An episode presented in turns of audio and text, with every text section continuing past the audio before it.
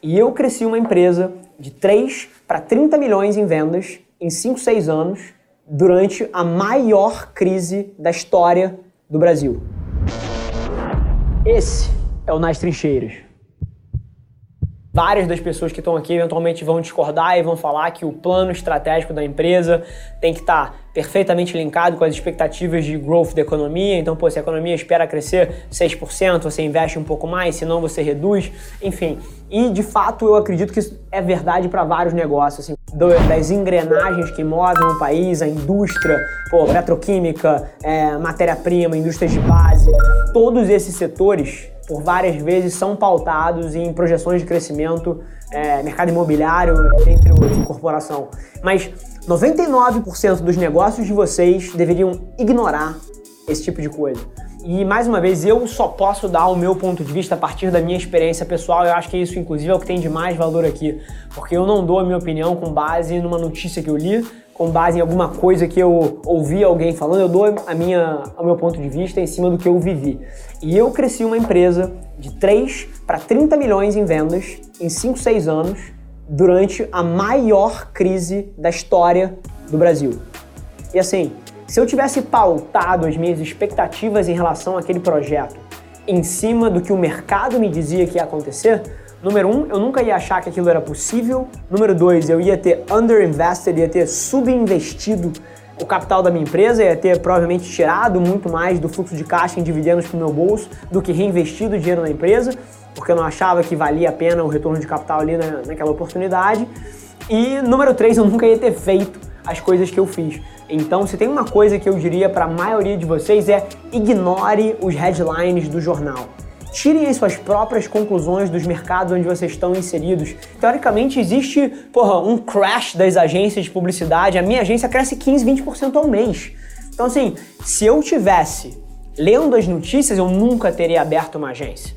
Mas eu não estava lendo as notícias. Eu estava prestando atenção no feedback que o mundo me dava e aonde estavam as oportunidades e depois pensando como é que eu me aproveito ali dentro, me inserindo naquele contexto de uma forma que funcione com base nas minhas evidências. Então, assim, ignore os headlines dos principais veículos, ouça a tua percepção do que você acha que você está vendo funcionar, as suas lições que você tira, os aprendizados que você tira da sua execução. Isso é muito mais valioso do que ficar se pautando pô, na taxa básica da economia, na projeção de crescimento do país.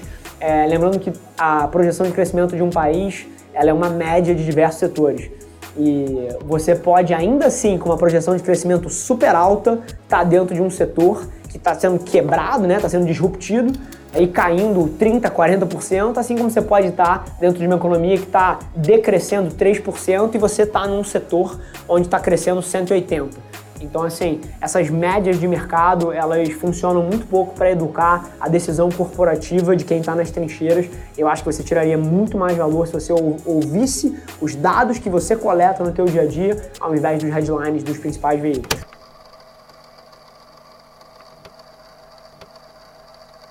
Eu me considero de alguma forma um cara que adota as coisas muito rápido. Então, por exemplo, cara, já faz um ano que eu não tenho carro. Eu tenho certeza que daqui a 10 anos pouquíssima gente não vai ter carro. Uhum. Eu já escuto podcast há uns 15 anos pelo menos. E, pô, hoje em dia todo mundo gosta de podcast.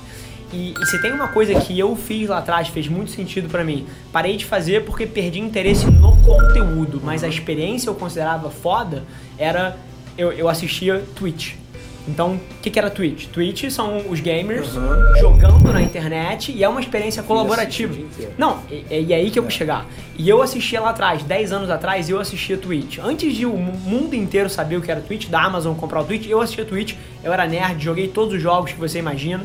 E assim, e eu assistia aquilo ali. E o que, que é o Twitch para quem não conhece? O Twitch é uma plataforma de streaming onde atletas de games online mostram as suas telas enquanto jogam e a comunidade dele fica num chat ao lado interagindo ali, ele interage com as pessoas. Eu adorava aquela porra. Eu me sentia próximo da, eu tava em casa duas da manhã, pô, e me sentia pô, próximo das pessoas, interagia no chat ali. E hoje em dia eu vejo esse comportamento nas pessoas mais jovens. Assim, se você pega um cohort ali da galera de 8 a 15, Seja, pô, no streaming de Twitch, eles adoram isso. Inclusive o comportamento tá migrando um pouco, pô, de conteúdos é, evergreen, né, conteúdos, pô, estáticos para essas experiências colaborativas. Então eu tenho certeza que isso vai ser enorme. Então a pessoa vai estar tá assistindo, pô, qualquer que seja o conteúdo, mas ela vai estar tá com os amigos assistindo em tempo real, pô, trocando experiência, falando eu acho que as pessoas julgam muito as mudanças, né? Então, pô, a gente olha e fala, pô, mas o meu filho não vai jogar pipa, o meu filho não vai jogar bola.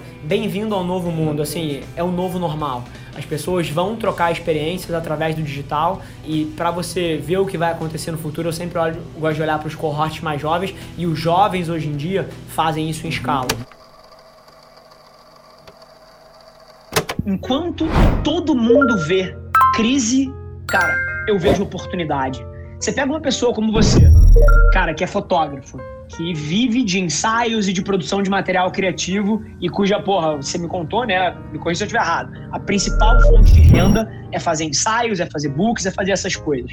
Cara, quando eu paro para pensar no que você tem hoje em dia, e tudo bem que o isolamento social, pô, reduziu a sua capacidade de fazer as coisas como você fazia, mas ensaios via webcam?